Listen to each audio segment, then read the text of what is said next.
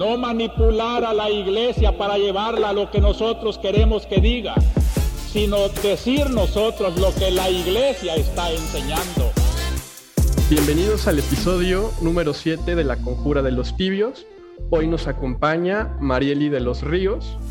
Eh, para entrar rápido en materia, voy a presentarla brevemente. Ella es licenciada y doctora en filosofía por la Universidad Iberoamericana de la Ciudad de México. Tiene una maestría en bioética por la Universidad Anáhuac y actualmente es profesora investigadora en la Universidad Anáhuac Norte en temas de bioética. Y además es una querida amiga con quien he compartido muchos, muchos temas en común y muchas investigaciones de nuestro interés. Entonces, Marieli, bienvenida al Conjura de los Tibios. Es un honor que nos puedas acompañar el día de hoy.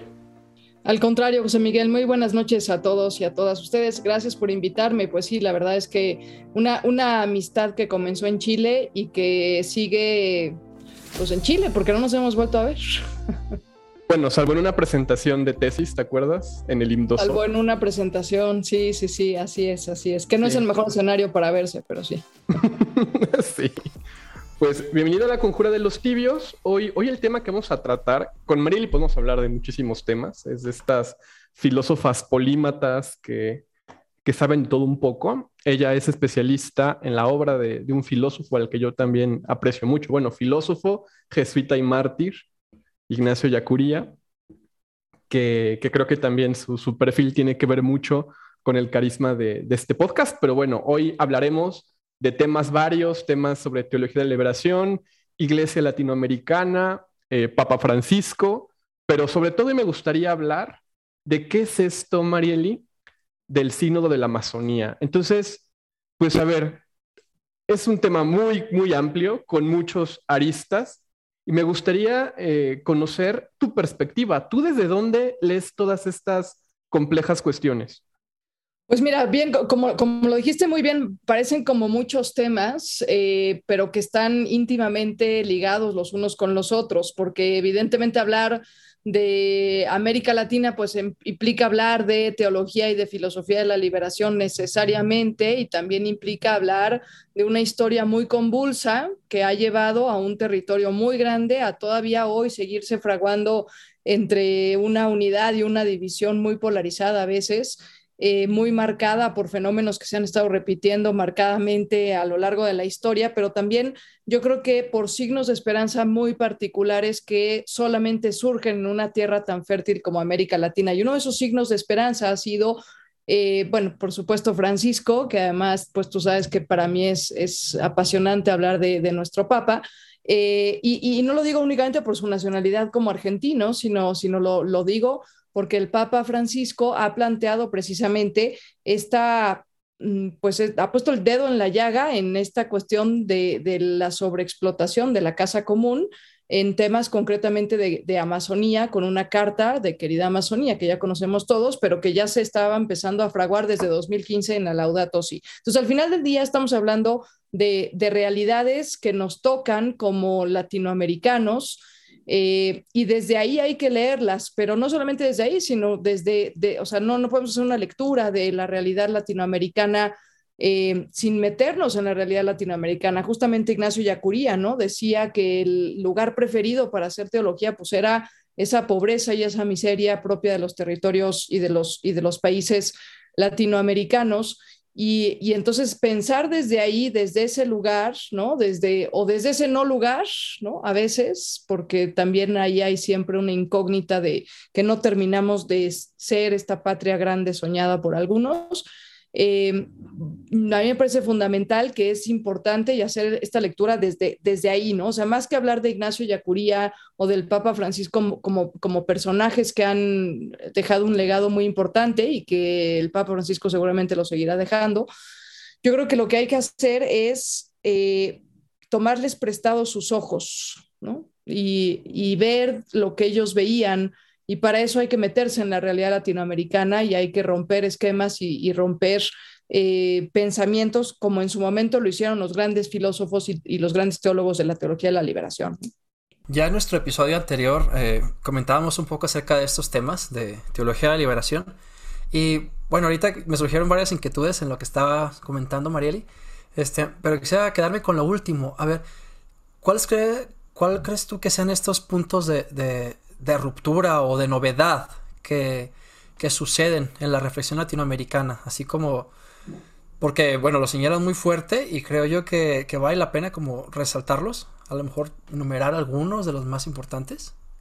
¿De la teología de la liberación te refieres o de América Latina? De América Latina como cuna de la teología de liberación. Sí, sí, sí, sí, sí. Bueno, a ver, la, historia de América Latina, este, pues siempre ha estado llena de luces y de sombras, ¿no? Por supuesto, somos, somos muy ricos en muchas cosas, pero también hemos tenido eh, muchos problemas a lo largo de la historia y particularmente yo me remito, no, no porque sea evidentemente eh, la única historia, pero sí creo que un punto de inflexión muy importante que, sucedió en la historia de América Latina fue en la década de los 60, finales de los 60, todos los 70 y gran, pues yo diría la primera mitad de los 80, ¿no? Es decir, que es en donde precisamente, pues ahí en el contexto de una guerra fría, en el contexto de un eh, de una guerra no armada, pero sí eh, con llena de muchas advertencias, de muchas amenazas y de una carrera armamentística muy importante por parte de Estados Unidos y por parte de Rusia, pues empiezan a instaurar estas, digamos, como eh, pues células eh, o, a los ojos de Estados Unidos células eh, comunistas en América Latina, cosa que yo me parece una, una, idea bastante desatinada, pero a los ojos de Estados Unidos eso es lo que estaba pasando. Y estos, estas células pues son contenidas con el envío y la instauración de dictaduras militares. Esa es yo creo que la historia fundamental de América Latina, desde donde hay que partir para hacer una relectura de la situación que estamos viviendo hoy, porque estamos regresando no a dictaduras, pero sí a gobiernos populistas que prácticamente y, están, están haciendo lo mismo que unas dictaduras militares, pero de formas disfrazadas y de formas más sutiles. Es un punto de inflexión fundamental, tiene que ser ahí y tiene que serlo por las atrocidades que se cometían en esos momentos y tiene que serlo porque América Latina tiene heridas todavía muy profundas, países como Argentina, países como Chile, países como Nicaragua y lo estamos viviendo hoy otra vez, otra vez con Nicaragua, eh, países en su momento también Panamá, y, que hoy pues cuentan innumerables eh, mm, atropellos a los derechos humanos y son heridas que han quedado abiertas que a mi juicio no han terminado de sanar, pero que también son heridas que han hecho surgir movimientos como, como en su momento fue la teología de la liberación,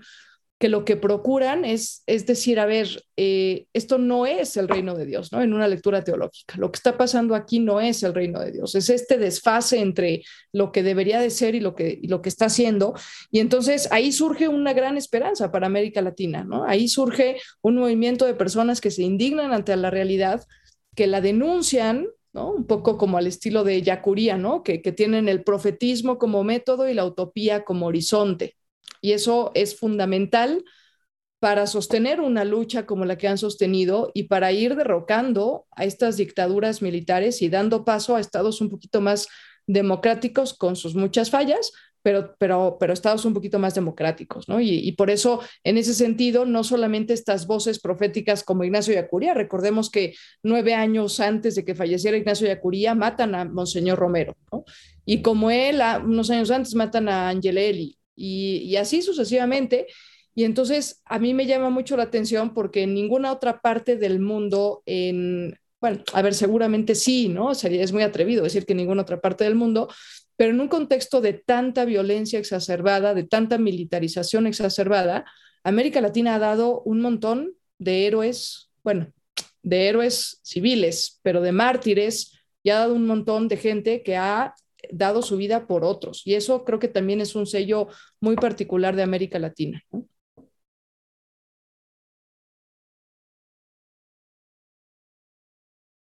Creo que lo podemos ligar como con algo que también ya habíamos platicado en el podcast, ¿no? Y creo que justo fue en el episodio que acaba de salir esta semana, que hablamos de cómo muchas cosas que para el mundo serían fracasos, ¿no? Ah, pues sí, lo mataron, un fracaso, ¿no? No, no es un fracaso, es una semilla de esperanza, ¿no? Y, es esta, esta entrega que, a la que estamos llamados, ¿no? Como iglesia, todos, pero particularmente aquí en Latinoamérica que se ha visto mucho este fruto, ¿no? Y ahorita que empezábamos, em, me, estaba acordando mucho de esta frase que está muy de moda y que seguramente han escuchado, de esta que dicen como, a, a tu teoría le falta calle, ¿no? y luego le agregan más, ¿no? A tu teoría le falta calle, y le falta barrio, y le falta rancho, y le falta selva, ¿no?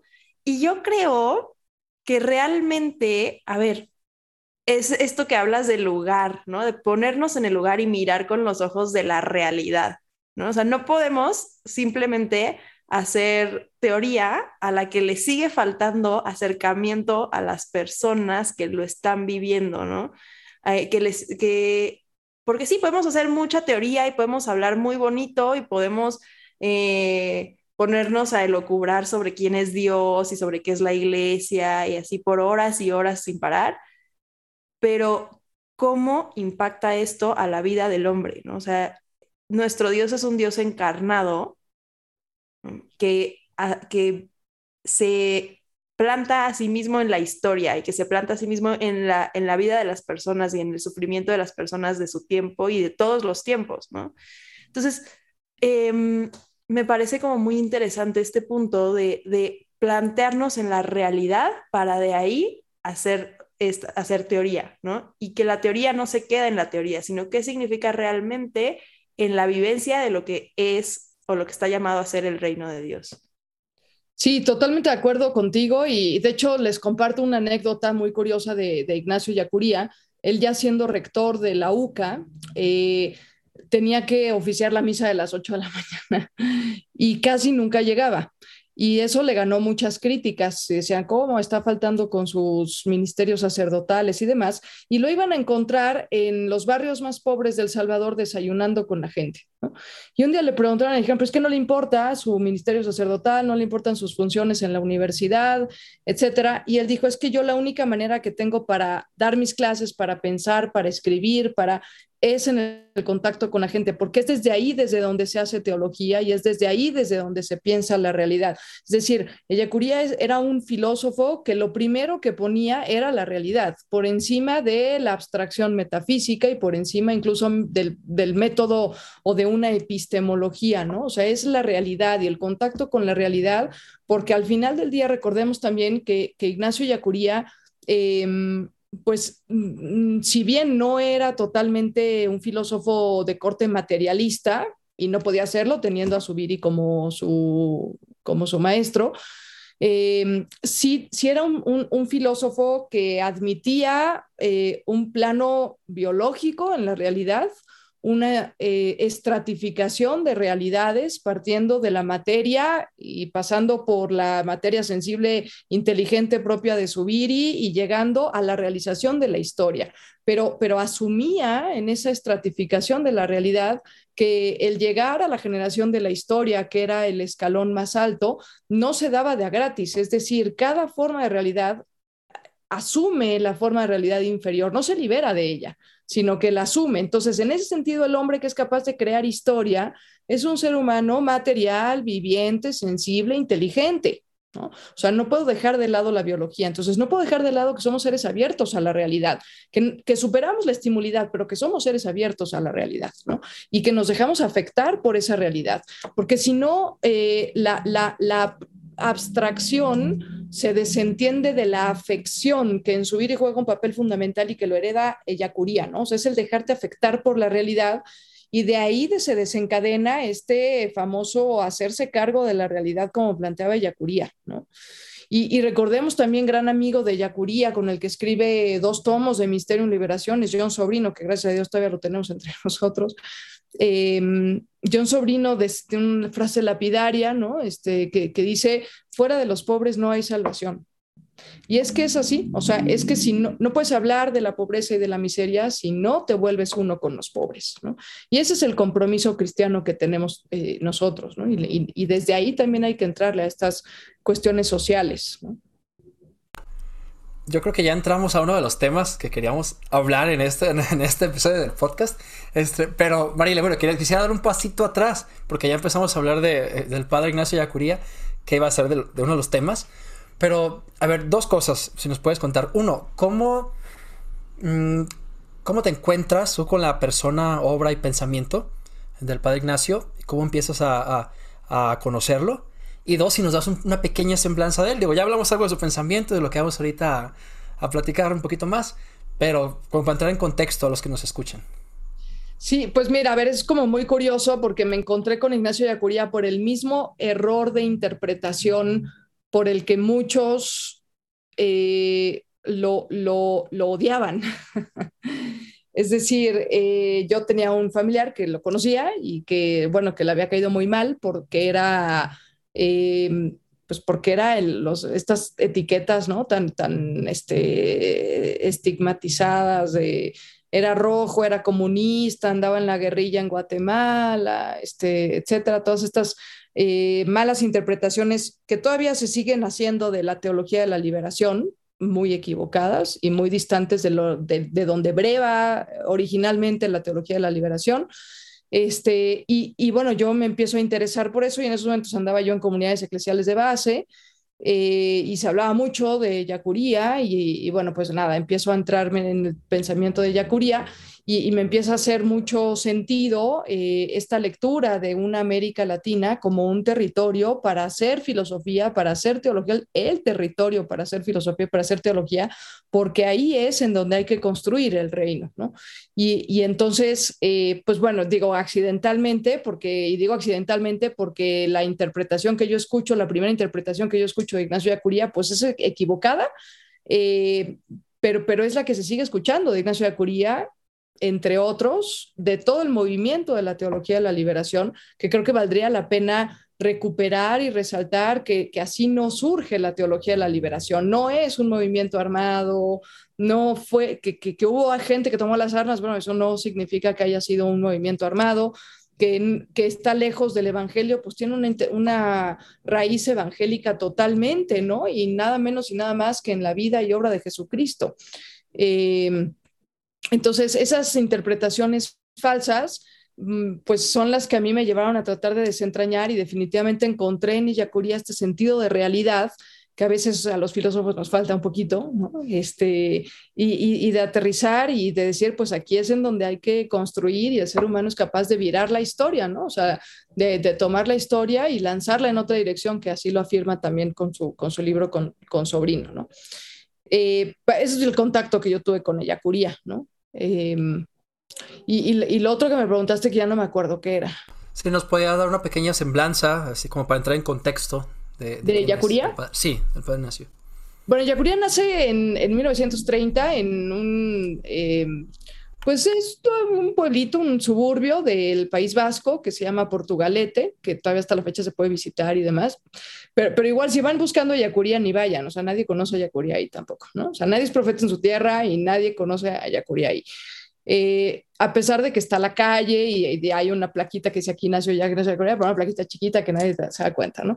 Este, bueno, y, poco más o menos, pues él eh, tenía este, cinco hermanos, una hermana que falleció recién nacida, eh, entran tres de ellos a la compañía de Jesús, él hace su, noviciado, lo mandan algún tiempo a Ecuador, lo regresan a Innsbruck, eh, se ordena sacerdote finalmente en, en, bueno, ahí a lo mejor me equivoco en lo que estoy diciendo, pero creo que me parece que se ordena sacerdote en El Salvador. me falta ese dato exactamente, ¿no? Se ordena sacerdote. Eh, lo nombran rector del seminario del Salvador y ahí es en donde él empieza a, gestar todo este pensamiento que ya había un poco tomado, porque él hace su, doctorado en filosofía, lo hace en España con Javier Subiri. De hecho, su tesis es sobre Javier Subiri. Y, y él ya tenía todas estas ideas de la triada afección, eh, perdón, aprensión, afección, acción, de la inteligencia sentiente de Subiri, etcétera. Y, y, él empieza a poner todo esto en la práctica, en la práctica cotidiana con la gente de El Salvador y se da cuenta de todo esto. Y, y de pronto, pues le estalla la dictadura militar, como a muchos otros los agarró, eh, pues un poco desprevenidos, y él empieza a ser testigo, igual que a nuestro Papa Francisco, ¿no? Este, en Argentina, empieza a ser testigo de las atrocidades de una dictadura militar, de las desapariciones, de las torturas, eh, de las represiones que el gobierno este, del presidente estaba en esos momentos haciendo, este, etcétera, ¿no? Una serie, pues ya conocemos todos lo que pasa en las dictaduras militares. Y él empieza, él se da cuenta que esto es una guerra que proviene de realmente un conflicto más grande. Y, y él empieza una denuncia profética, o sea, ahí sí ya este, de carácter muy, pues muy valiente, porque además de ir a todos lados a denunciar lo que estaba pasando en El Salvador, él eh, arriesgaba su vida, es decir, no, no fue la única, em, cuando muere, mm, tres días antes, que fue cuando catearon la universidad y ya fue como el ultimátum que le dieron, no fue la única vez que los amenazaron y concretamente Yacuría. Yacuría se volvió un personaje muy incómodo por andar denunciando. Él, él, crea una revista en la UCA que se llama ECA, él tiene un programa de radio eh, y él en, esos, en ese programa de radio y en ECA empieza a publicar la realidad nacional, genera un seminario en la UCA que se llama Foro Nacional, eh, perdón, Foro de la Realidad Nacional y, pues claro, en una dictadura pues no gusta que digan las cosas, ¿no? Y, él las, las, descubría y las denunciaba y trataba de ir con uno y trataba de ir con otro, entonces recibe múltiples amenazas. Pero es como muy curioso, además, este es una parte de la vida de Yacuría que vale mucho la pena rescatar y de Yacuría y de sus compañeros. Eh, ya ha entrado noviembre, ese noviembre, ese noviembre rojo que le llamamos los, los yacurianos, eh, de 1989, eh, pues ya las amenazas son grandes y fuertes y comienza noviembre y mandan llamar a la comunidad, el, general de los jesuitas, y les dice, oigan, pues ya tengo un salvoconducto, ¿no? O sea, ya, ya se pueden ir porque ya los logramos ubicar en, a ti en España, y a Corea lo habían ubicado en Innsbruck, donde, donde había estudiado la teología con Ranner, por cierto.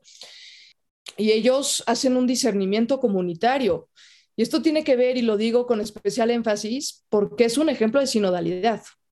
Ese discernimiento comunitario que ellos hacen, en donde disciernen si se van o no, o sea, tenían la posibilidad de salir. Es más, era una instrucción que les habían dado, el salir de El Salvador, porque ya la cosa se había puesto muy fea y, y Ayacuría sabía que lo iban a matar, sabía que lo iban a matar, pero además sabía que estaba, que gracias a él estaba poniendo en riesgo a la comunidad. De hecho, hay hoy en día gente que todavía te dice, te habla mal de Yacuría en El Salvador y dentro de la misma compañía de Jesús, que te dice Yacuría puso en riesgo innecesario a la comunidad y fue por él que mataron a los otros. Así te lo dicen, ¿no? O sea, fíjate qué fuerte. Y en realidad lo que sucede es que hacen un discernimiento comunitario y deciden que no se van a ir, deciden quedarse en El Salvador. Y la razón por la que deciden quedarse en El Salvador es porque ellos entendieron que era el lugar fecundo para para instaurar el reino de Dios. O sea, era, no era una terquedad, era una misión lo que ellos habían asumido en su, en su este, sentido eh, eh, cristiano, católico, como jesuitas, eh, como hombres comprometidos con la realidad, y se quedan y tres días antes entran a catear la universidad, les dan un ultimátum, pues no se van ni con esas. Y el 16 de noviembre en la madrugada, pues finalmente es cuando sucede lo que sucede. ¿no? Entonces, es, como un, un nombre que, llegó, o sea, que desde el principio se comprometió con la realidad, con la transformación de la realidad, y se comprometió desde el punto de vista filosófico, desde el punto de vista teológico, desde el punto de vista social, no nada más pensaba la realidad, él actuaba en la realidad, ¿no? Y, hasta sus últimos días, ¿no? hasta, hasta el final, ahí logró... Eh, hay una interpretación por ahí de el balazo que le dieron concretamente a Ignacio Yacuría fue en la cabeza, los otros les dieron balazos en otras partes del cuerpo, pero el que le dieron a Ignacio Yacuría, uno de los finales, fue en la cabeza. Y entonces hay una interpretación que dice que lo hicieron con toda la intención de matar a la única voz crítica del gobierno en esos momentos. O sea, crítica con poder, además, porque su programa de radio tuvo mucha difusión, su revista tuvo mucha difusión, eh, recibía fondos internacionales, etcétera. Y, por eso eh, querían como acabar con esa cabeza pensante que era Ignacio Yacuría, ¿no? En esos momentos. Digo, palabras más, palabras menos, es un poquito la historia de Ignacio Yacuría, ¿no? Hay una frase de Yacuría, un concepto yacuriano que a mí me, me siempre me ha llamado mucho la atención, que, que bueno, como tú sabes, Marilia, me gusta mucho Subiri, es uno de, de, los pensadores que yo siempre tengo en la palestra. Y Yacuría eh, se le se, le suele reducir a, esta eh, idea de la historia como actualización de posibilidades. Mm. ¿Cómo comprender esta idea de la historia como actualización de posibilidades y cómo leerla, por ejemplo, con la encarnación y la historia de salvación? Bueno, a ver, no soy teóloga, entonces mi respuesta no va desde la teología. Eh, mira, este concepto de, de eh, la actualización de realidades, que además, ojo, está presente también en el, pensamiento del Papa Francisco, ¿eh? desde Evangelii Gaudium, en los cuatro principios, ahí está, este, de forma diferente, pero ahí está. hay que entenderlo desde, desde el, una de sus obras cumbres, que es Filosofía de la Realidad Histórica, en donde explica esta estratificación de la realidad y él dice que existen formas de realidad superiores y formas de realidad inferiores. Pero para que, para que una forma de realidad despliegue una nueva forma de realidad superior, se necesita un proceso de desgajamiento ontológico. ¿no? O sea, la realidad, mm, eh, hay momentos en que la realidad, dice Yacuría, ya no puede dar más de sí y necesariamente tiene que venir un proceso de, de, desgajamiento que da lugar a la liberación de nuevas formas de realidad. Esto es un concepto importante porque entonces la liberación hunde sus raíces también en un sentido biológico y no meramente teológico. O sea, la, lectura de liberación en Eyacuría empieza por lo biológico, ¿no? En este sentido de desgajamiento de potencialidades, pero además yo creo que hay que leerla porque ya, eh, eh, eh, a ver, Eyacuría decía, ¿no? O sea, este desgajamiento se da de forma natural, pero hay momentos en que el ser humano tiene que forzar este desgajamiento. O sea, si la realidad no se si la realidad no se desgaja solita, pues hay que, desgajarla. ¿Y, ¿Y, qué criterio vamos a tomar para desgajarla? Decía Ignacio Yacuría, la historia, esta que hacemos, porque no es, la historia no es lo dado, y no es lo, lo en donde estamos situados. La historia es lo que hacemos día con día y las decisiones que vamos tomando día con día. Entonces, a veces cuando hacemos esta historia, eh, los seres humanos, no basta, dice Yacuría, con ver las posibilidades que hay, ¿no? En, ahí a simple vista, sino hay que hacer una hermenéutica más profunda e ir a las máximas posibilidades que la historia nos ofrece. Y eso no está a simple vista, eso implica un discernimiento comunitario, eso implica una sinodalidad, eso implica un dejar hablar la voz del espíritu eh, que, solamente surge cuando tenemos esa disposición para encontrar esas máximas posibilidades. Entonces, está, cuando Yacuría dice hay que tomar la historia y lanzarla en otra dirección, es lánzala no en la primera dirección que se te ocurra o en la dirección que tradicionalmente va. O sea, hazte esta pregunta, ¿no? De decir, realmente esta es la máxima posibilidad que la historia me está ofreciendo. Y por eso, si tú te das cuenta, e-, Ignacio Yacuría no nada más habla de la historia de la salvación, sino habla de la salvación de la historia, que es totalmente distinta. Y esa salvación de la historia es descubrir y desentrañar esas máximas posibilidades que no están, repito, a simple vista, pero que la historia ofrece, ¿no? Porque la historia, repito, no es algo dado. La historia es algo que puede cambiar, modificarse, estirarse, desgajar otras cosas, ¿no? Y asumirse también, por supuesto. Entonces, a veces es, como... Eh, como si te sitúas frente a, lo, a tu día, ¿no? Mañana, el día de mañana te despiertas y dices, a ver, pues tengo esto, esto y esto en mi agenda. Bueno, y realmente eso es la máxima posibilidad. O sea, realmente la historia está hecha para eso. O sea, eso es lo más que me va a ofrecer la historia, lo más que yo voy a sacar de ella. Y si nos hiciéramos esa pregunta a diario, eh, pues así como picando piedra, pero iríamos cambiando las cosas. ¿no? Eh, no sé si te contesté lo que, lo que estabas pensando. Sí, o sea, es que justamente a mí lo que me llama mucho la atención del pensamiento eh, eh, yacuriano y en general enfocando a esta visión de la teología de la liberación es que rompe con la visión hegeliana de la historia, que es el paradigma de las interpretaciones marxistas de la teología de la liberación. Precisamente porque el desgajamiento no implica, por ejemplo, la lucha de clases es, un proceso mucho más integral, no polar. Exacto. Eh, entonces, eh, creo que precisamente estas son de, los matices que se tienen que hacer cuando, cuando se habla de teologías de la liberación, ¿no? Eh, precisamente por esta comprensión, em, ¿cómo decirlo?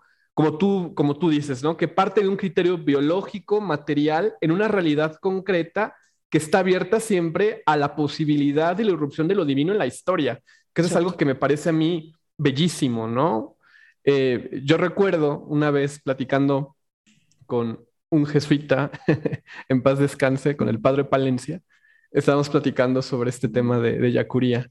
Y, él me recordaba que en Yacuría está muy presente esta idea del como sí, o sea, este, esta teología del como sí, que también está muy presente en el Papa Francisco, que también es, es, es muy, no sé si ignaciana, pero sí jesuítica, de hacer todo como si dependiera del hombre, esperarlo todo como si dependiera de Dios, ¿no? Y creo que esa ha sido una de las maneras como hemos podido comprender esta teología eh, de rodillas que huele a rebaño y que precisamente propicia estos cambios sociales y políticos, que creo ya para, ir entrando a, nuestro tema, sigue causando todavía em, mucha incomodidad política en algunos sectores, porque implica hacer una crítica de nuestra propia participación, por ejemplo, en el pecado social. Y, fíjate, ese, pecado social, ¿no? Del que hablas tú, este, Curia lo retoma eh, con, las estructuras que generan pecado.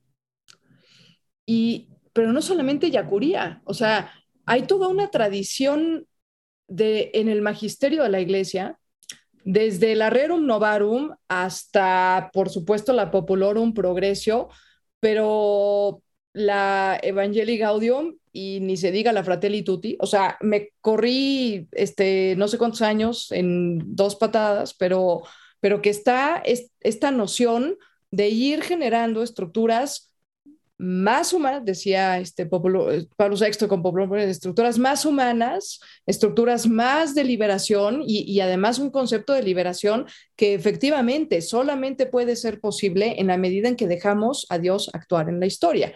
Y entonces por eso la teología de la liberación, bueno, fíjate, en la medida en que dejamos a Dios actuar en la historia, pero ojo, porque entonces ese actuar en la historia nos convierte en la categoría, una de las categorías preferidas del Papa Francisco, que nos convierte en, en pueblo de Dios. O sea, la, historia compartida y la gracia sobreabundada entre nosotros nos convierte en pueblo de Dios. Entonces, la teología de la liberación hoy, por eso es teología del pueblo, porque es en el pueblo en donde es, es el pueblo, diría John Sobrino, el lugar que da verdad.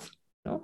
Es, es el pueblo y no, por, y, no, y no el pueblo en un sentido populista, sino el pueblo como categoría teológica y como categoría filosófica que permite entender que hay un cuerpo místico y que hay, o sea, el cuerpo social deviene en el cuerpo místico de Cristo, pero entonces es algo más lo que tiene que intervenir en la historia y no solamente una, una, una acción humana, ¿no? Por eso a mí, de verdad, y regreso, ¿no? O sea, en, o sea, yo sé que ya estamos en Francisco, pero yo invitaría a que leyeran el texto, uno de los últimos, si no es que el último, que publica Ignacio Yacuría en ECA, la revista que él funda en 1989, meses antes de que lo mataran, eh, que es Utopía y Profetismo, que es un clásico, un clásico en donde él propone un hombre nuevo, una tierra nueva y un cielo nuevo.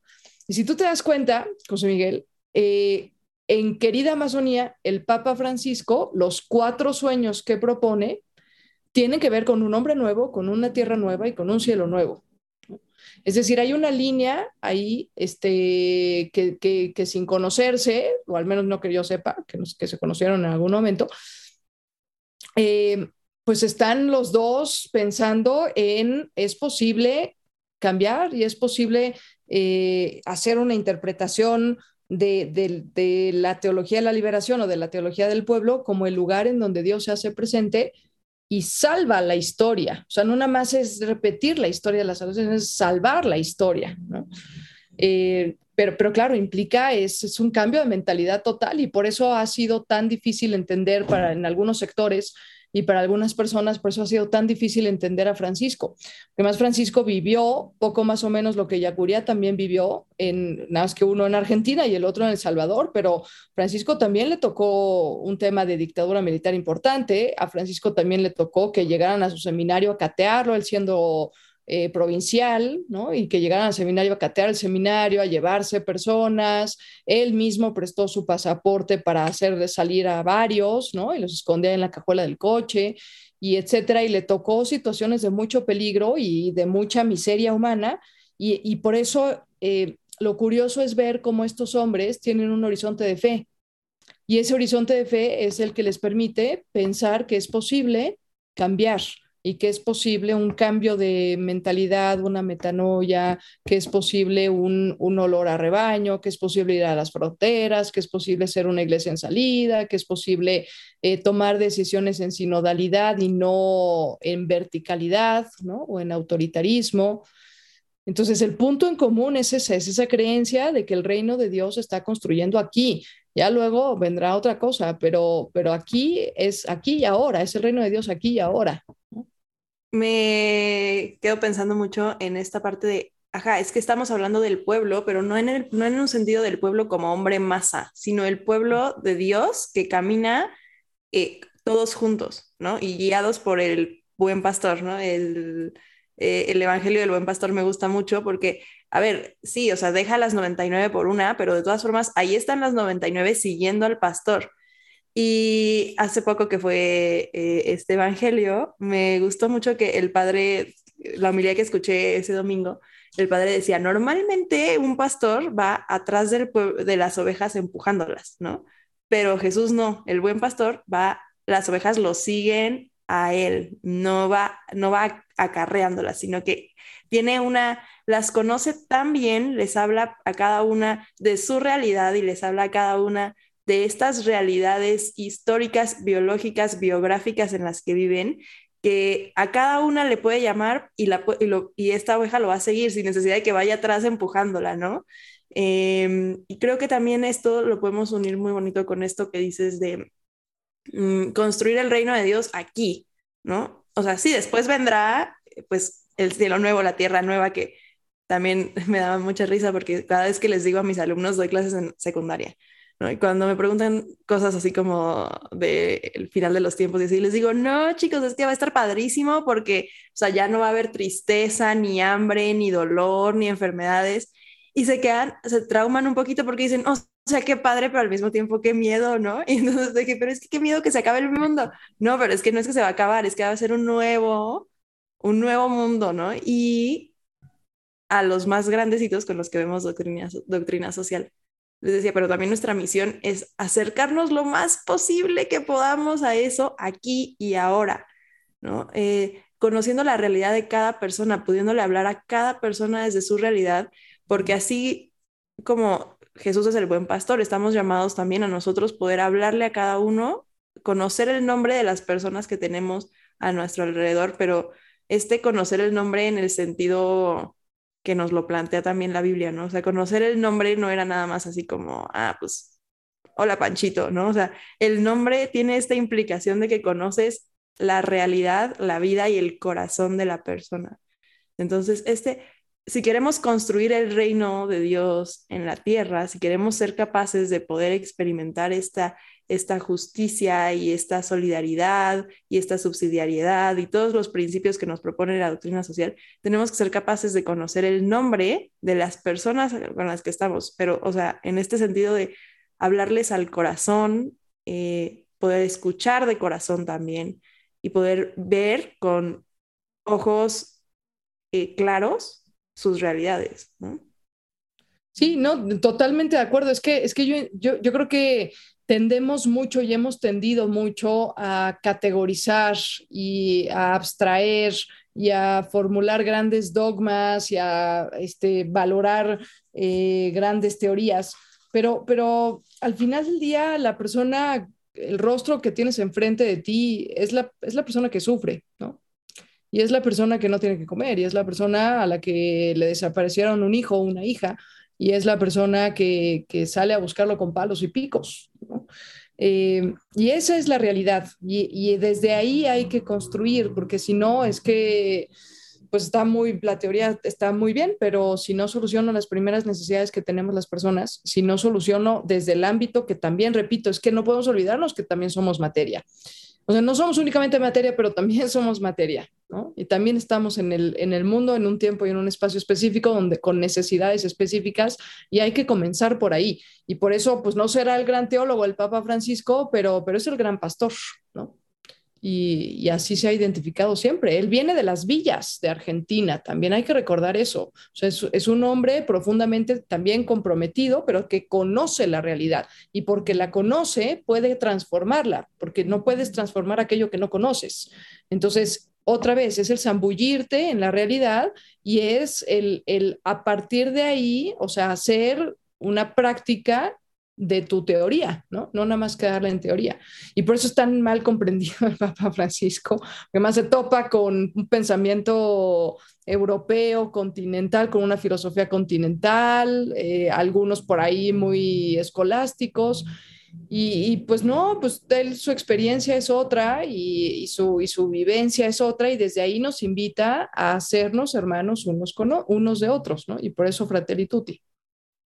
Ahorita que ya estábamos regresando a, la figura del Papa Francisco, recuerdo mucho esta exhortación porque, bueno, por X razón me tocó ir a la Jornada Mundial de la Juventud del 2013, eh, la primera del Papa Francisco, este, donde les decía a los jóvenes argentinos este famoso que se hizo muy popular, ¿no? El, el, hagan lío, ¿no?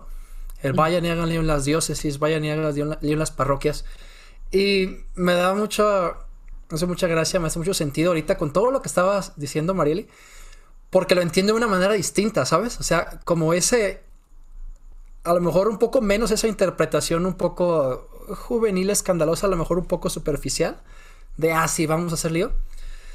A lo mejor un sentido más profundo del enraizados en la historia, nosotros somos los actores del cambio de la historia, ¿no? Lo que decía, la historia no nos es dada, sino es algo que hacemos. Y a lo mejor ese mandato de hacer lío viene enraizado en esa, en esa tradición latinoamericana, eh, del cual creo que sin duda es también un gran representante el Papa Francisco, de ir y transformar, de ir, ir a hacer y vayan y hagan. O sea, y la historia se hace, ¿no? Me, me, me causó ahorita como una explosión mental que quería compartir, pero también me quedaba con, con lo que decías al final y quería preguntarte, ¿cómo crees que, que pudiéramos, como iglesia, superar a veces ese prejuicio que le tenemos a esta parte actuante de la fe que nos propone el Papa Francisco? ¿Cómo crees que pueda? Porque ya dijiste ahorita, se enfrenta muchas veces con un pensamiento europeo, con una teología muy escolástica, que a veces también como que pues nosotros estamos también un poquito colonizados, ¿no? Con esa, con esa, con esa fe, pues esa manera de vivir la fe, nosotros. Este, y también nos causa un poquito de ruido. ¿Cómo crees que pudiéramos, o mucho, cómo crees que pudiéramos superar ese, ese prejuicio hacia el Papa, a sus invitaciones, ¿no? Pues mira, lo que pasa es que me es difícil contestar porque yo no tengo prejuicios con respecto al Papa, pero, pero a ver, yo creo que la respuesta la tenemos en Gaudete et Exultate. En, ahí está, en el llamado a la santidad que hace en, en, este, en esa eh, carta que él escribe, mm, si no recuerdo mal, creo que fue en el 2017, pero también estoy un poquito confundida con las fechas, perdón si me equivoco. Este, y en donde él claramente expone los peligros de caer en un pelagianismo o de caer en un gnosticismo, ¿no? ¿Y qué pasa si eres demasiado gnóstico? Pues que te alejas del compromiso cristiano que debe de tenerte en el mundo para transformarlo. ¿Y qué pasa si eres demasiado actuante? Pues que te olvidas que también existe el espíritu que es el que está impulsando y entonces te la compras y crees que tus obras son, eh, son las mejores del mundo y que son tuyas además, ¿no? Y no de alguien más. Entonces creo que regresar a, esa, a esos peligros que el Papa pone muy claramente nos puede ayudar a no a, vencer esta parte que nos cuesta trabajo. Estamos acostumbrados a papas, em, mm, ¿cómo, te lo voy a decir? Em, muy, eh, pues sí, como, como muy em, abstractos unos, en contextos que les ha tocado también a ellos eh, difíciles, pienso en un San Juan Pablo II, pero que no es la realidad doliente que a nosotros latinoamericanos nos pega más y que conocemos de cerca porque sabemos lo que viven las personas que tenemos a nuestro alrededor. Entonces, es, es difícil eh, cambiar eh, esta imagen un tanto acartonada, este, mm, pues ya anquilosada de un papa que no trae los zapatos rojos, que no trae la cruz de oro, que se va en un Fiat en vez de en un Mercedes, que se escapa en las noches a visitar este, a las gentes que están en la calle, este, etcétera. pues no nos cuadra con lo que debería ser un papa, pero es que yo creo que parte del problema y cómo lo podemos empezar a vencer también debe de ser regresar a la figura de Jesucristo. O sea, creo que ahí es en donde podemos encontrar, o sea, en el momento en que Jesucristo cede la iglesia a un Pedro y, releer otra vez la figura de Pedro, que no fue tampoco ningún santo y que cometía trastada tras trastada, ¿no? Y, y que también a veces somos mucho, somos muy Pedros, nosotros. Y, regresar ahí creo que nos humaniza esta parte que debe de ser el sentido cristiano del amor, de la caridad, de la vivencia, de la fraternidad de unos con otros, ¿no? O sea, Jesucristo, lectura de Jesucristo, Evangelios, y regresar a la figura de Pedro, ¿no? Desentrañar este Pedro que se avienta al agua este, a lo bestia, ¿no? Y, y que lo niega tres veces y que es un, pues sí, pues es muy humano. muy humano.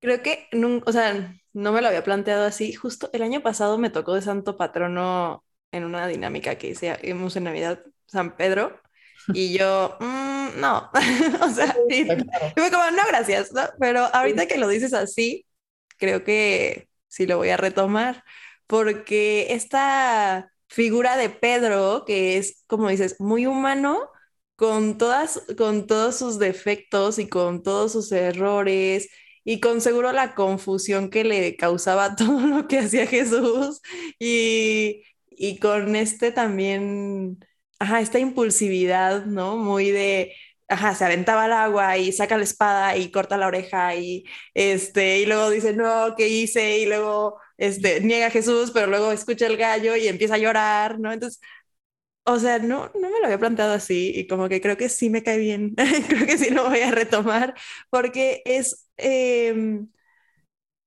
como esta confianza que pone Cristo en alguien imperfecto, ¿no? Que no tenemos que ser perfectos y ajustarnos a un modelo o a una realidad inexistente, o sea, no había un, no, o sea, era imposible que se lo dejara a un apóstol perfecto, todos tenían sus cosas, ¿no? y a lo mejor se lo dejó al más imperfecto. No sé si San Pedro a lo mejor ahorita está escuchándome desde el cielo y diciendo como, ¿qué? Pero, este, pero a lo mejor se lo dejó al más imperfecto y a lo mejor justo para que veamos que las realidades, o sea, que Jesús responde a las realidades, Jesús responde a las imperfecciones, Jesús responde a los pobres, a los, eh, a los analfabetas, a los que no lo pueden conocer más que por cómo lo experimentan y no por cómo se sientan en una biblioteca a leerlo, ¿no? Y creo que es esta, confianza que pone Dios en nosotros y que nosotros también tenemos que poner en Dios. De, eh, y yo he escuchado esa frase mil veces y como que siempre se la digo a niñas que voy a llevar de misiones y así, pero nunca la, como que hasta ahorita la estoy haciendo como reflexión auténtica, esto de si, o sea, Dios no, escoge a los capacitados, capacita a los elegidos y, te ponen como ejemplo, si no ve a Pedro, ¿no? Este, me parece que es confiar en que Dios puede actuar en, nuestras, en nuestra imperfección y en nuestra realidad, pero nosotros, pero que Él también confía en que nosotros seamos capaces de responder a las propias realidades, ¿no? Y a las realidades propias y de los demás.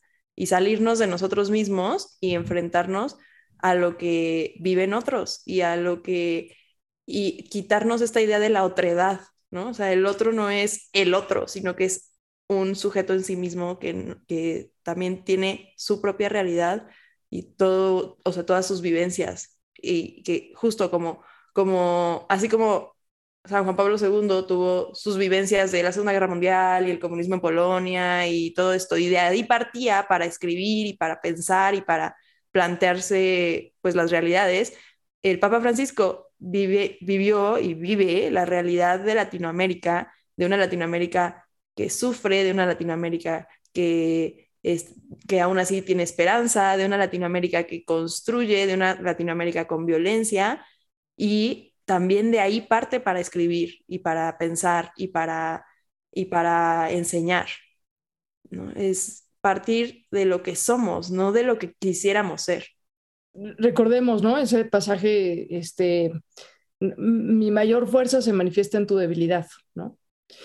Y, al mismo tiempo, fíjate lo, lo, bonito de esto, que lo ha dicho mil veces el Papa Francisco desde el día uno de su pontificado, en donde se le ocurrió decir que la iglesia eh, no es un palacio o algo así, que es un hospital de campaña y que debe ser un hospital de campaña y que todo se alarmó y armaron un escándalo al respecto. Eh, qué, bonita imagen, porque ese, ese Pedro tan humano y tan, eh, tan, tan dispuesto a aceptar un llamado, yo creo que no se enteró de lo que le estaban diciendo, porque si, a ti te dicen tú eres Pedro y sobre esta piedra de pues te, te, te, mueres de miedo, ¿no? Pero, pero esa disposición te da una imagen también, algo bien importante, es que te da una imagen de la iglesia como santa y como pecadora. O sea, no nos olvidemos que somos una iglesia santa y pecadora. Entonces, que no nos sorprenda cuando tenemos problemas adentro de la iglesia. Pues claro que los vamos a tener. Y eso no nos quita un gramo de nuestra santidad.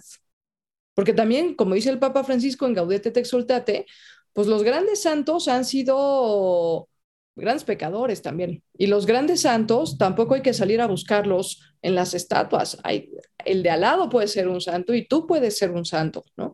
Con tus flaquezas, con tus debilidades, con tus este, ímpetus, con tus malos genios, con, con etcétera si dejas esa gracia operante que vaya cambiando y que te vaya transformando, ¿no? Pero, pero entonces, no nos olvidemos, porque esta iglesia tendemos a perfeccionarla y tendemos a idolatrarla y tendemos a ponerla en un nicho, este, casi, casi esperando solamente perfección de parte de nuestra iglesia, y no va por ahí nuestra iglesia también se equivoca y nuestra iglesia también comete muchos errores y son y todos nosotros somos parte de esa iglesia y todos nosotros hacemos cosas buenas y hacemos cosas malas. Entonces, no, o sea, bajarle un poquito a esos cánones de perfección que también han sido lo que ha detenido la aceptación de Francisco en, en, algunos escenarios. O sea, la iglesia tiene que ser súper santa, tiene que ser súper perfecta, tiene que ser... Y sale el Papa Francisco y desvía la ruta del Papa móvil porque quiere ir a saludar a no sé quién. ¿No? Pues claro, te rompe esa espontaneidad, te rompe, pero, pero al mismo tiempo ese gesto es un impulso, no del Papa Francisco, es un impulso de ese espíritu que va sosteniendo la iglesia y que la ha sostenido por años, aún a pesar de todas sus crisis. Y precisamente, o sea, ahí es donde también opera el misterio y el auxilio divino.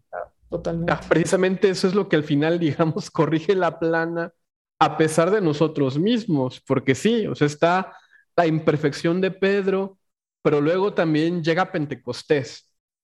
Y después de Pentecostés, el Espíritu se queda en nosotros y sabemos también que hay una garantía misteriosa en el seguimiento de Pedro, que creo que es la garantía por la cual el Papa Francisco es el Papa Francisco y no es simplemente un líder de opinión o un representante político del Estado Vaticano, etcétera, etcétera. Y que creo que precisamente estos personajes de la iglesia latinoamericana que nosotros hemos estado recuperando, por ejemplo, hoy con, con Yacuría, con el que es nuestro santo patrono del podcast, eh, Monseñor Romero, eh, es que Marili creo que no lo sabe, pero este podcast comienza con una cortinilla que es el fragmento de una homilía de Monseñor Romero, donde decimos, bueno, más bien donde Monseñor Romero dice, y nadie nosotros indirectamente decimos, que no, no llevar la enseñanza de la iglesia a lo que nosotros quiere que diga, sino enseñar lo que la, sino decir lo que la iglesia está enseñando, ¿no? Entonces, eso, eso es, creo yo, lo que estos grandes pastores nos dejan, nos esta fidelidad al evangelio, inclusive, como decías al inicio del programa, hasta las últimas consecuencias. Y si esas últimas consecuencias es dar la vida por nuestros hermanos y que nuestro testimonio es lo único que tenemos, aunque sea en la lucha política, pues se tiene que hacer por el mayor reino y porque es también la promesa de salvación que al final opera en nosotros, ¿no? Ahorita que, que mencionaba Marta esto, esto de Pedro, yo, yo recordaba una pregunta que me he hecho desde hace mucho tiempo. yo, yo preguntaba, ¿Por qué Jesús elige a Pedro y no a Juan si Juan es el discípulo amado? Y es el más espiritual, y es el, era el más joven, y el más comprometido, pues fue el único que se quedó en la cruz. Este, y va y escoge al que lo negó tres veces. A lo mejor algún, algún cardenal te diría, pues precisamente porque era el amado, ¿no? Porque ya ven que luego es esto de que ningún cardenal quiere que lo escojan, ¿no? Este, a lo mejor por eso dices, pues sí, precisamente porque el amado no lo escogió, ¿no? Pero claro, nos plantea esta interrogante, ¿no? De, bueno, ¿y por qué al, ¿por qué no Juan, no? Sí, pero, pero al final lo que hay de fondo es este mensaje que tú bien dices de, de decir, a ver, es que lo que Dios quiere es mostrarse a través de nosotros. O sea, nuestra debilidad, nuestra flaqueza, repito, todas estas cuestiones eh, que son horribles para los ojos del hombre, a, Dios se le acomoda para su plan divino. Y, por eso estar siempre en la disposición de que Dios actúe en ti, porque por mucha gracia que Él te quiera dar, si tú no recibes esa gracia y si no estás dispuesto a echarla a andar, pues no va a llegar, ¿no? Entonces, esa disposición, esa apertura, ese eh, toma, Señor, y recibe, ¿no? Este, pues es todo un reto y es lo que han vivido estos hombres que les ha permitido, aún con amenazas de muerte. También Monseñor Romero sabía que lo iban a matar y ya había recibido muchas amenazas de muerte también. Entonces, ¿qué? dices, bueno, a ver, es que ya te lo avisaron una, ya te lo avisaron dos, ya te lo avisaron tres y no te vas. ¿Qué tiene que pasar en ti? Pues la gracia, no hay, no hay más, ¿no? Fuerzas humanas, pues no, la gracia que es lo mismo que experimentó Jesucristo en el huerto de los olivos. Tampoco hay que sacar a Jesucristo del mapa, ¿no? O sea, pues es que ahí ese dolor, ese, y sin embargo se recupera y pasa por todo el calvario que tenía que haber pasado. ¿Cómo le hizo? Pues si, era, si tenía naturaleza humana, ¿cómo le hizo? Pues pues es que justo porque también había naturaleza divina. ¿no? estoy diciendo que nosotros tengamos naturaleza divina, pero sí estoy diciendo que nosotros somos auxiliada, auxiliados reiteradamente y sobreabundados por una gracia superior a nosotros, muy superior a nuestras fuerzas. Y por eso un Pedro es la roca que sostiene nuestra iglesia. ¿no? Oye, hubiera sido mejor un Juan, hubiera sido mejor, a mí me caía mejor Felipe, a mí me... Pues, Pues sí, pero imagínate, ¿no? Un Mateo, un recaudador de impuestos, ¿cómo? ¿No? Eh, imagínate a uno del SAT ahorita siendo este eh, líder poleo o candidateándose para presidente, pues, o sea, pues le tiras jitomatazos, pues imagínate, ¿no? Y sin embargo, Dios lo ve diferente, ¿no? Y su plan es otro. Y por eso la gente le tira jitomatazos a Francisco y el espíritu, Francisco es profundamente evangélico y profundamente eh, se deja cautivar por el espíritu y es un hombre que actúa y sus mociones vienen del espíritu y no le hace caso a otra cosa que no sean sus mociones y por eso es tan controversial y por eso va por la derecha cuando todos han ido por la izquierda. Entonces cuesta trabajo entender a un Francisco si no tengo el contexto de una gracia operante a lo largo de la historia, de un Espíritu Santo que ilumina, que sostiene, que avanza, que mueve y que va indicando el camino. O sea, en, en que son de 2013 a 2022, está a nueve años de su pontificado y toda la cantidad de cambios que ha hecho, este, de 180 grados al interior y al exterior de nuestra iglesia que vienen de él, pues no, vienen del Espíritu Santo y él, y él es el instrumento que se deja este, moldear, ¿no? Nada más. Creo que lo hablábamos con el padre Hugo, este sentido de la confianza, ¿no? O sea, confiar en que el Papa está guiado por las mociones del Espíritu. Perdón, Fer. Claro, claro. No, iba, al mismo tema, este, también que también lo he mencionado aquí, ¿no? El, discernimiento ignaciano, ¿no? O sea, por algo, por algo es, es jesuita y lo manifiesta mucho, o sea, el discernir los signos de los tiempos, el estado, el estado del lugar, el estado de las cosas y a la luz de eso decidir, decidir qué quiere, qué quiere Dios de, ahora sí que ya no solo de mí, sino en ese en el caso del Papa de la Iglesia, ¿no? Y, y desde también ese don de que alguien tan versado en la realidad histórica, la realidad cultural, la realidad latinoamericana, el discernimiento ignaciano, las grandes tradiciones este, de espiritualidad de su tiempo, o sea, pueda otorgar a la iglesia lo que necesita en estos tiempos, ¿no? Mm. Es que esa es la gracia, fíjate, eso, eso que dices es, no es mérito de Francisco y no le quiero restar a Francisco, pero es que es otra vez el espíritu, o sea, si tú te fijas, cada papa ha heredado algo importante para el tiempo que le ha tocado vivir, ¿no? O sea, ha tenido un carisma que ese tiempo necesita ha tenido una virtud, un legado, unas encíclicas que ese tiempo en su momento necesitó. Este, un San Juan Pablo II eh, logró la caída del muro de Berlín. ¿no? O sea, ¿cómo te lo explicas? ¿no? Pues es que eso es lo que, o sea, la historia está sostenida con pinzas por Dios, no por nosotros. Y por eso actúa y por eso nos manda un Francisco en plena pandemia, bueno, no en plena, pero que le ha tocado vivir una pandemia y una guerra y, y etcétera, porque solo él conoce ese sufrimiento de fondo y solo él puede transmitir un mensaje a la iglesia. Igual que en su momento Pedro, ¿eh? por, muy bestia que haya De la iglesia ya para, para ir terminando, Marieli. Yo creo que muchos de nuestros eh, podescuchas eh, tienen esta duda de, de qué es querida Amazonía. Yo sé que tú conoces bien el tema y pues así, grosso modo, ya dimos un, poco el contexto de, de, cómo se hace este discernimiento del signo de los tiempos, como del carisma de la teología latinoamericana. Pero ¿por qué es tan importante este documento? ¿Por qué es tan controversial, digámoslo? Y también por qué precisamente eh, va junto con pegado con la idea de sinodalidad.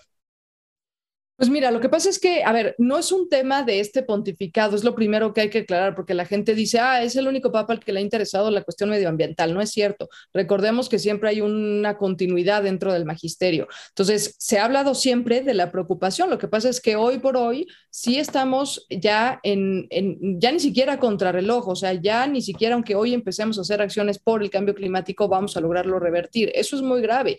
Y hay zonas geográficas que son más vulnerables que otras. La Amazonía es una de esas zonas.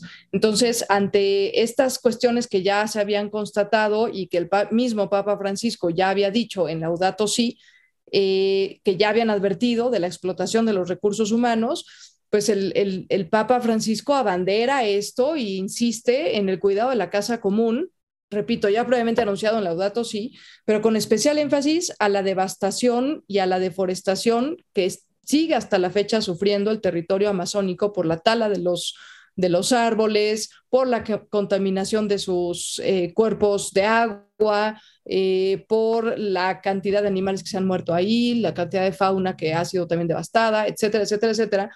Pero, pero la Amazonía, para Francisco, lo curioso cuando saca querida Amazonía, es que no es solamente el territorio material, sino él hace alusión a la madre tierra. Y entonces se vuelve muy controversial, uno, por lo femenino del asunto, dos, por eh, hacer como una especie de animismo, de atribuirle características divinas a, al, planeta Tierra, ¿no? O al, territorio que ocupamos.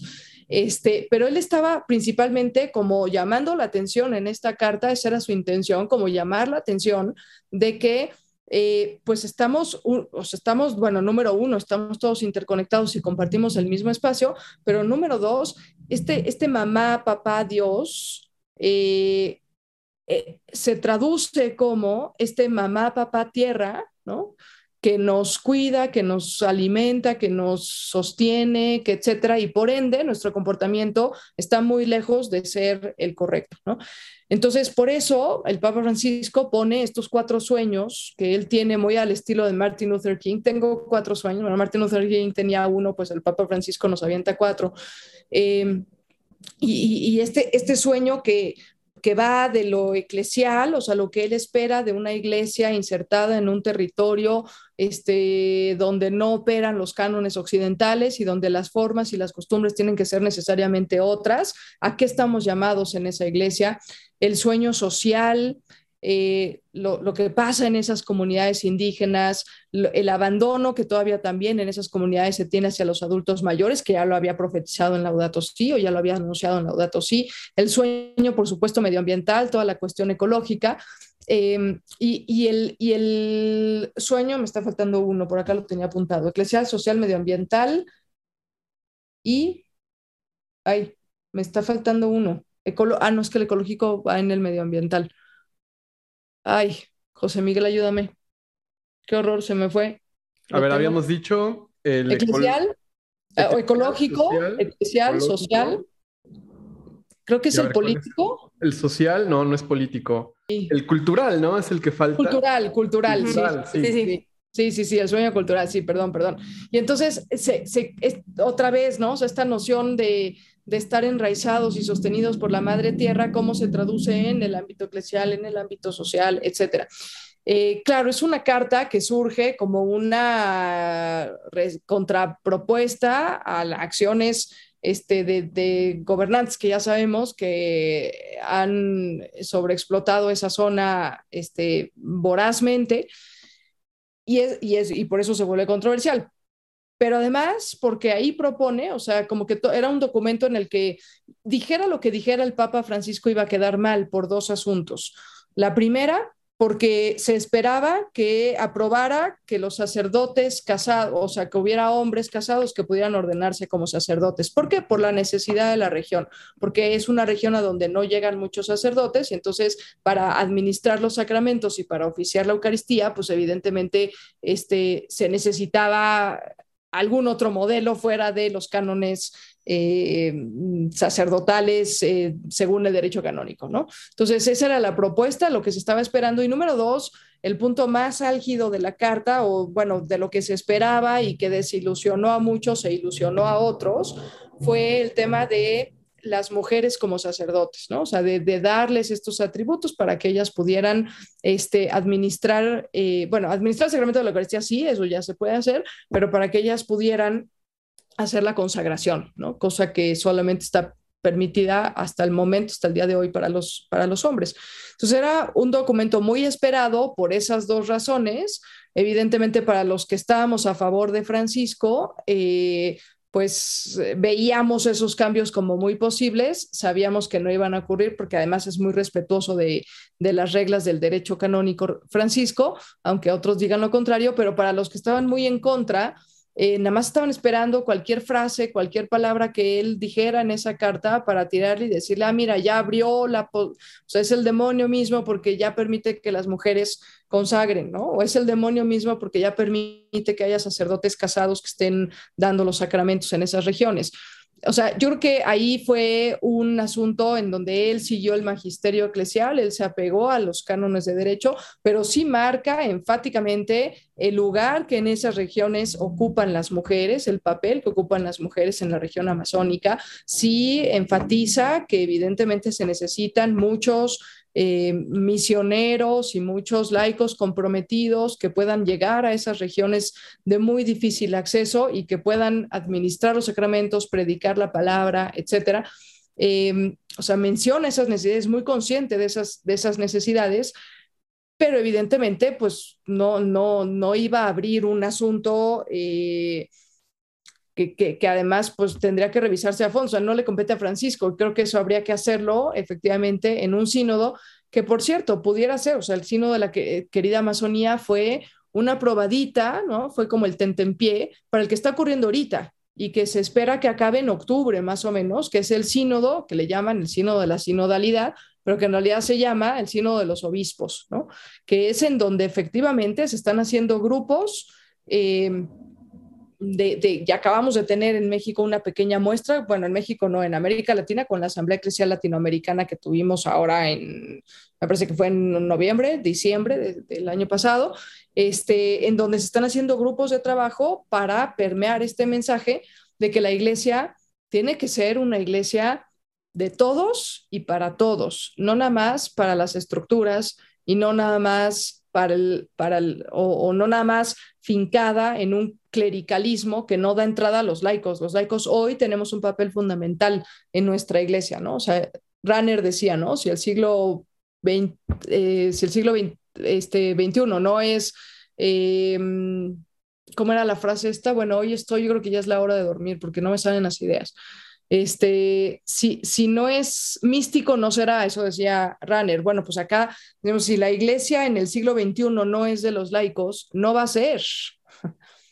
Es muy aventurado lo que estoy diciendo, pero es que es la realidad. O sea, desafortunadamente cada día tenemos menos vocaciones religiosas al sacerdocio y a la vida religiosa consagrada. ¿En dónde, nos, ¿En dónde está la semilla? ¿En dónde está la semilla para hacer germinar el reino? En nosotros en los laicos comprometidos. Y si no nos ponemos las pilas y empezamos a tomar un papel más activo en la iglesia, dejamos de estar esperando que sea el sacerdote el que nos dé indicaciones o que sea el cardenal el que se aparezca o el que sea, y, no tomamos nosotros la iniciativa, nuestra iglesia va a perecer. Bueno, no va a perecer porque allá arriba la van a sostener, pero, pero vamos a estar en más problemas de los que estamos hoy en día. Entonces, los laicos tenemos que entrar ahí y ese es el sentido de la sinodalidad en, en gran medida abrir la iglesia para todos, para que sea una iglesia de todos para todos y aprender a escuchar, ¿no? Aprender a escuchar este, que más allá de los carismas y más allá de las constituciones religiosas y más allá de las estructuras jerárquicas, pues está la voz del Espíritu que sopla donde quiere y como quiere.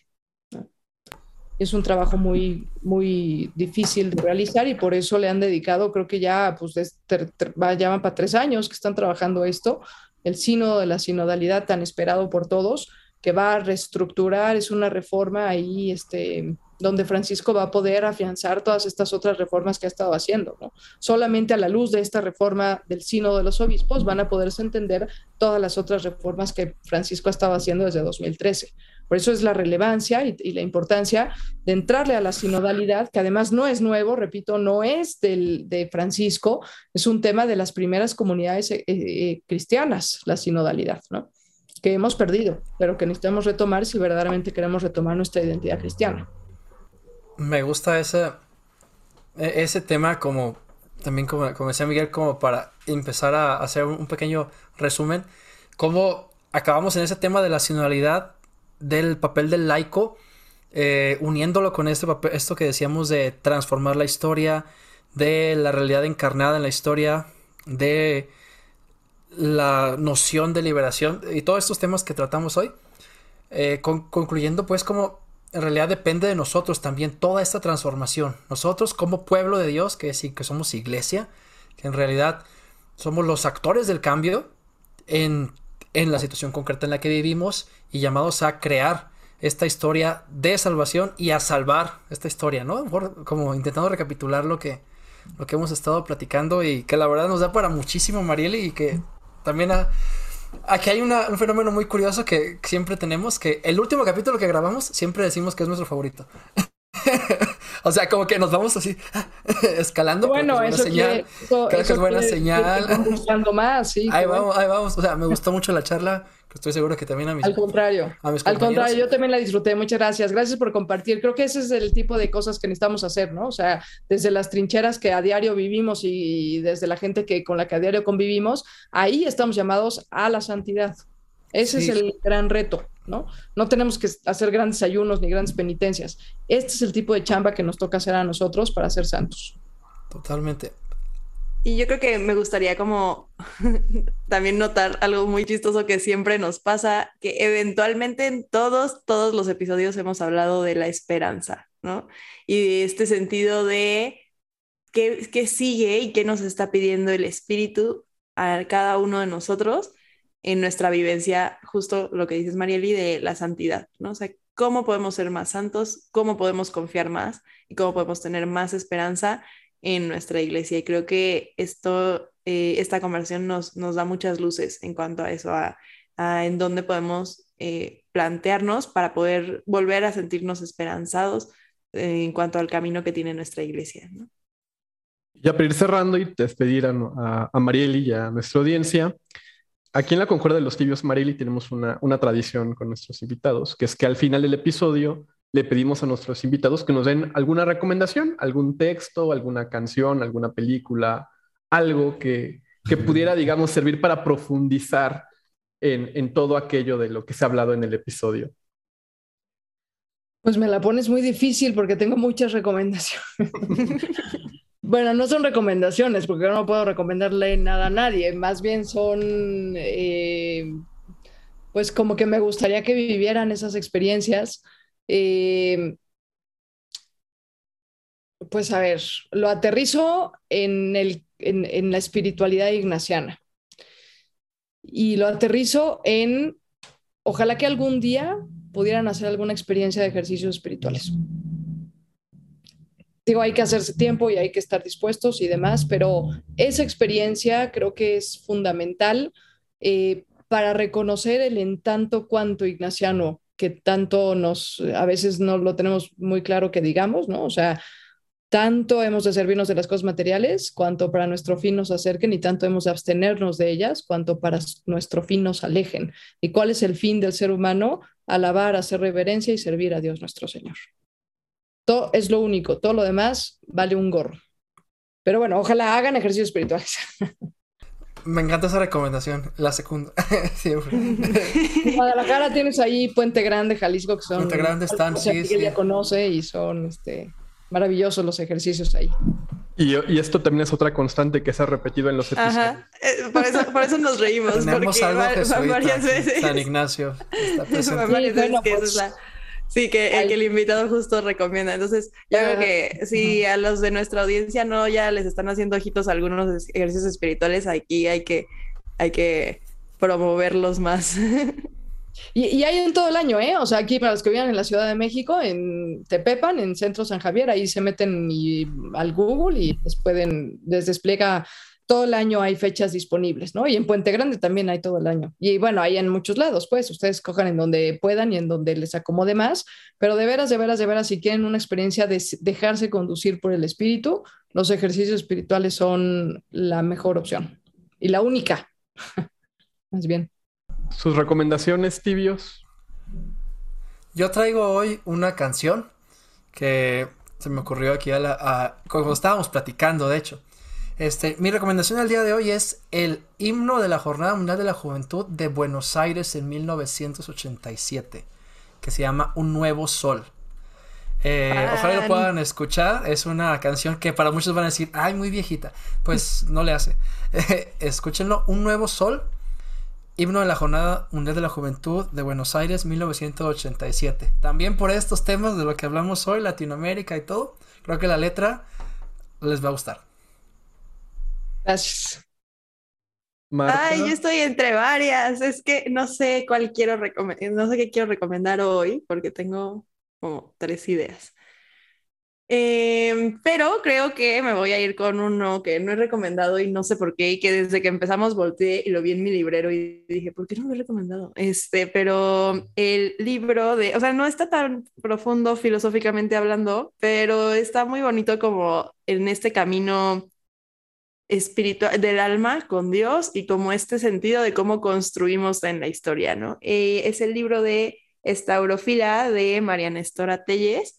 Eh, es la primera vez que lo busco y sí me sale que lo vendan en Amazon y en Gandhi y en muchas otras este, lugares. Nunca me había salido, o sea, siempre me salía como que no existía ya en ningún lado, solo lo había logrado encontrar en un retiro y este, entonces, pues espero que todavía haya para cuando salga este episodio, pero de verdad es un libro precioso, eh, es para todas las edades y es como, es, una, es, es, una, es un cuento de princesas, pero la princesa es el alma y el príncipe pues es Jesús.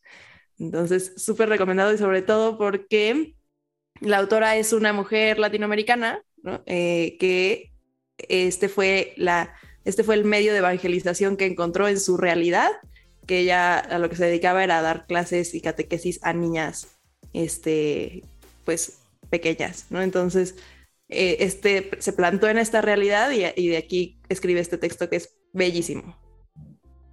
Mi, recom eh, mi recomendación eh, o, o, sugerencia de lectura es el cuaderno de abril de Cristianismo y Justicia que se llama Sabiduría, los pobres en los libros sapienciales de la Biblia. El autor es, es un jesuita eh, que a mí me gusta mucho cómo escribe, que se llama José Ignacio González Faust. Eh, Cristianismo y Justicia es una iniciativa de, de no sé si la, la, bueno, los, los, jesuitas catalanes son los que, los que editan este, esta página y estos cuadernos de Cristianismo y Justicia, búsquenlos ahí en Google. Y esta edición de abril, la verdad es que vale muchísimo la pena la sabiduría divina, los pobres en los libros sapienciales de la Biblia. De verdad, es una lectura que a mí me, me ha llenado mucho.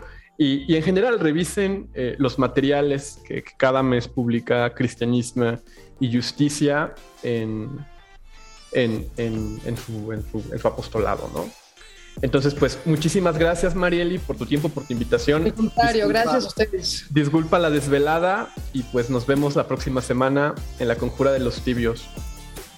Muchas gracias, gracias a, a todos los que gracias. Nos gracias, gracias a ustedes. Bye.